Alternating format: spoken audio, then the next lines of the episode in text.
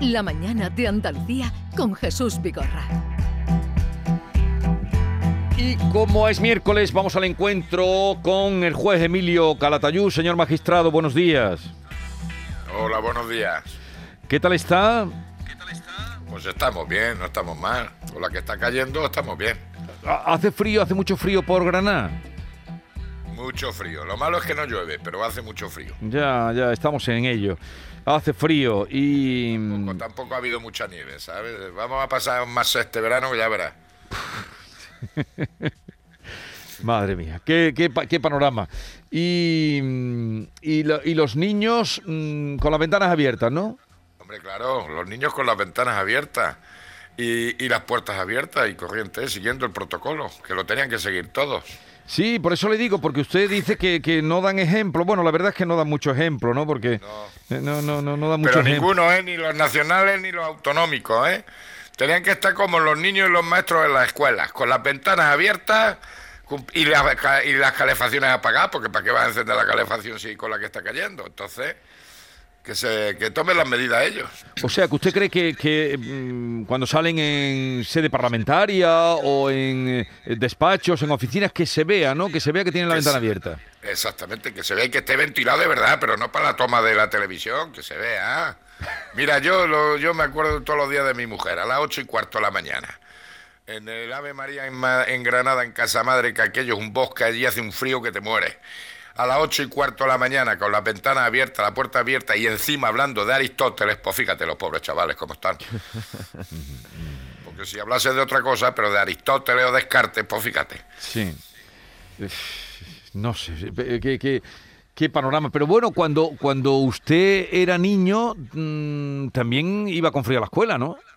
Vaya, y tenía sabañones y todo eso, pero, pero, pero no teníamos la ola que tenemos ahora, las pandemias estas. Sí, sí. Y Es verdad que se lo, me ha olvidado ya, eh, ya se me ha olvidado, que hace muchos años ya, Eh, ya se me ha olvidado. Pero lo de los sabañones, eso a lo mejor había que preguntarle a algún médico. Yo recuerdo de niño los sabañones y eso ya dejó de... No sé, los niños no tienen ahora sabañones. Pues yo creo que es que llevan guantes y cosas de esas. Hay mejores ropas que antes teníamos. Anda que, nos, Vaya, pi- pero- anda que nos picaban, ¿eh? Vaya, y cuando te daba el maestro la orejilla, ¿sabes? Así, te, te daba un, pellizquillo, un- un- una, una canica ahí en, en las orejillas lo que dolía. Me cago en la más. Oye, Emilio, como usted sabe que nosotros somos fieles seguidores de su, de su blog y como hoy se juega la, la Supercopa de Fútbol en Arabia y, y bueno, hace usted referencia al tema de Djokovic estableciendo una diferencia entre el deporte de verdad y el deporte negocio. ¿Le da usted caña ahí a Djokovic, eh? Hombre, claro, pero y, y- también tampoco me gusta que se lleven la Copa de la, la Eurocopa de España allí Supercopa, a Arabia sí, sí. Saudita, la Supercopa. A mí países que violan los derechos humanos, que las mujeres están maltratadas, que tal, que cual, yo mira, lo que pasa es que todo tiene un precio, por desgracia. A mí me da pena que se juegue el trofeo de España allí por recibir dineros. Es que nos bajamos los pantalones ante cualquiera y eso no me gusta. Pero es que eso, mm, es que queda mal, es que eso no es ni elegante, ni, ni mucho menos, claro, pero lo, lo- lo asumimos y se cuenta y pasa y esto que usted está diciendo, que sería llevar el trofeo, de, un trofeo de España a, a- por dinero. todo por dinero. Entonces, mira, llega un momento en que no crees en, esa, en ese deporte. Es que eh, todo es a base de dinero. Pues entonces, mira, prefiero la época anterior, ¿sabes? Hay que ser honesto. No todo se puede comprar y vender. Y nos vendemos por lo, lo- lo de los petrodólares. Venga, hombre. Eh, Emilio, ha sido un juez eh, de Melbourne el que ha decidido que de momento Djokovic se quede, se quede en Australia. ¿Qué habrías hecho en tu caso si hubiera estado en su mano la decisión esta? Yo devolverlo para su pueblo. El, el juez actúa así, el, el pri- el primer juez que, eh, que dictaminó. Yo lo devuelvo para su pueblo. Ya está. Si no cumple las normas para entrar en el país, pues que no entre. Si no pasa nada. Es que todos somos iguales. Aunque yo siempre digo, todos somos iguales, pero unos más iguales que otros. Pues no, señor. Claro, ha habido una tenista que, que con las mismas circunstancias de no haberse vacunado la echaron para atrás. tantos del ranking, la ochenta y tantos del ranking. Sí, sí. Pero como es la ochenta y tantos, mira, a mí eh, esto de que se compre y se venda todo, falta, para mí, ¿eh? falta la ética personal. Y creo que hemos perdido la señal. eh, ahora nos... eh, sí. sí. Señor Calatayud. Sí, hemos perdido la señal. Se ha notado ahí. Es que tenéis, Ahora. Ya No. no. es que tenéis conectado el chip a cinco minutos. No, le oigo, le. Se ha cortado. Sí, sí. Ah, Ahora sí, pero es que he tenido que conectarlo otra vez, programarlo para 10 minutos por lo menos. Pero a lo que voy, A ver, que, que no todo se puede comprar y vender. Por, eh, pero por ejemplo, Sí. el, el- ¿cómo creo que, ¿qué cree usted que contestará en sede parlamentaria, además con la tradición que tiene el Parlamento inglés, eh, Boris Johnson, al que han pillado haciendo una fiesta cuando eh, a su país? Es que esto parece cuento de los antiguos, de los, de, los, de los reyes medievales, cuando todo el país confinado, ni una reunión con más de un número limitadísimo de personas y fiesta en, eh, en su sede oficial. Pues mira, yo creo que se tenía que ir a su casa. Se tenía que ir a su casa. Y yo envidio a los ingleses porque al final lo, lo terminarán echando. Pero hay que ser honesto y si no, pues no te metas en nada. ¿Sabes? Si no vales para ser primer ministro, pues no te metas. Hay que tener un poco, hay que reconocer las limitaciones de cada uno. Y si eres un, un hipócrita, un mentiroso, un tal, pues no, no te presentes a esas cosas. Pero, pero- Porque prima el interés general. Entonces se predica con el ejemplo. Esto es como la mujer del César. ¿Sabes? Que hay que no solamente parecerlo, sino que serlo. Pero claro, esto, eh, ¿usted cree por la fe que tiene? Bueno, la fe, la fe, no sé en qué tiene fe, pero, Tengo fe en Dios. Vale. Tengo fe en Dios. pero por la confianza que tiene en el Parlamento inglés, ¿cree usted que acabarán largándolo de ahí? Yo creo que sí. Y si no, el Parlamento, lo- eh, el pueblo cuando vote. Esos son más listos que nosotros. Emilio, yo sé que, que usted es juez de menores, que se tra- eh, encarga de menores delincuentes y el caso que le voy a nombrar, es el de- en este caso el, el menor es víctima. Pero esto que ha pasado con el tal Canuto en el Marcham, eh, se me, le puedo hacer esta pregunta. Eh, la dificultad que puede tener un juez cuando es un menor el que hace una acusación, hace una denuncia, ¿con qué ayuda cuenta el juez ante la falta de pruebas? Porque en este caso... un poco en la situación de- del famoso Canuto. Bueno, el tristemente. Está, está usted enterado del lo que del Canuto, ¿no, Emilio? Y el Canuto, uno de Guadín, ¿no? Sí. Del- sí, exactamente, que tiene treinta y tantos niños. cosa. Yo fui el que eh, lo puso en conocimiento de los servicios sociales. Yo tengo dos crías, tres crías, dos crías y un crío, o tres, cuatro hijos, que se los sacaron de- del canuto.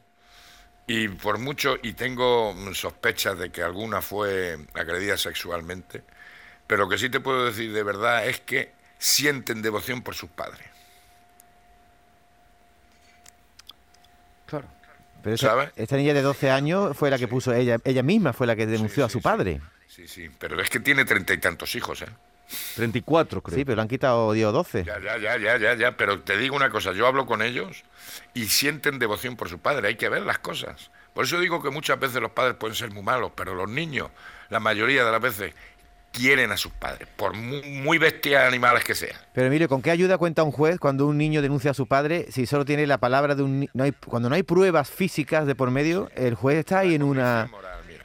Mira, la convicción moral, yo siempre lo tengo claro. En el momento que tú tienes la más mínima duda, tienes que absolver. Pero si tú estás plenamente convencido, yo dicto sentencia en conciencia, aunque sea una rotura de cristal. Si yo tengo la más mínima duda, absolvo.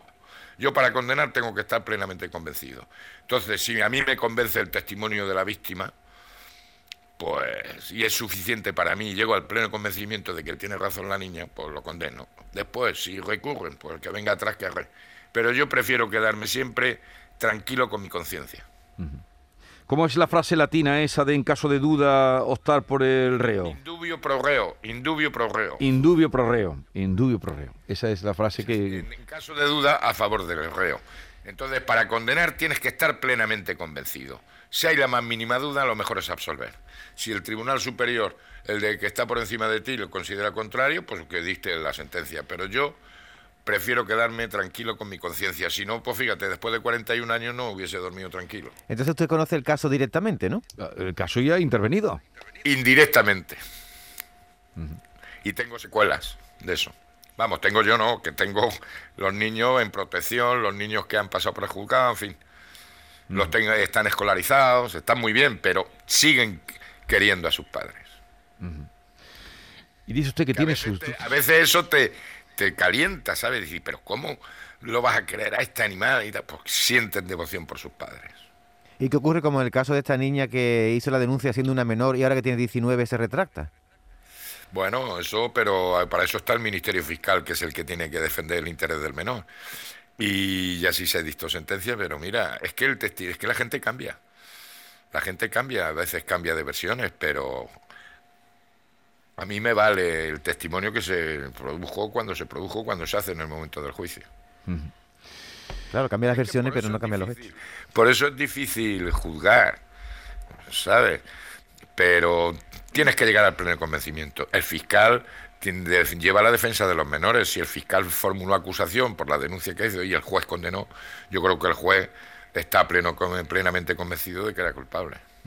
Que también nos equivocamos, ¿eh? cuidado, que también nos equivocamos. Pero yo prefiero equivocarme eh, legalmente o por la tal que por mi conciencia a la hora de dictar la resolución. También es un caso muy fuera de, de- de- de toda. Porque un, una un padre de 34 niños no es lo normal, ni. bueno, no es lo normal, no tiene, es lo anormal completamente, ¿no? Claro, y además se van a gloria de no haber trabajado en su vida.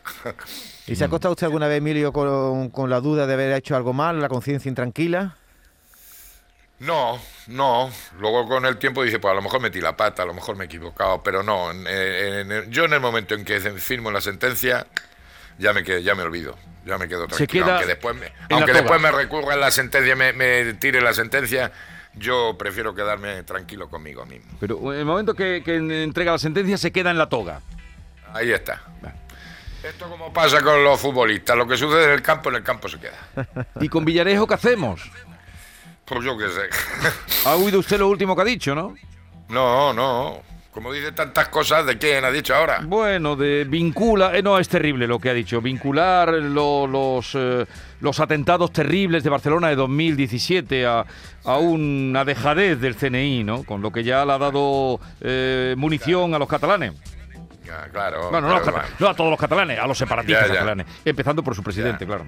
En fin. Nah. Es que esos son los. Esos son las, a veces esos cargos o esos hombres de confianza que después se, se vuelven contra ellos. Que hay que limitar los mandatos, hay que desconfiar y, y luego te encuentras sin vergüenza de todos lados, ¿sabes? O sea, que es que Bueno, eso es lo que pasa. eh, señor Emilio Calatayud, abríguese que el tiempo de momento va a seguir frío aunque no llueva. Un abrazo grande. Igualmente, un abrazo y cuidaros mucho.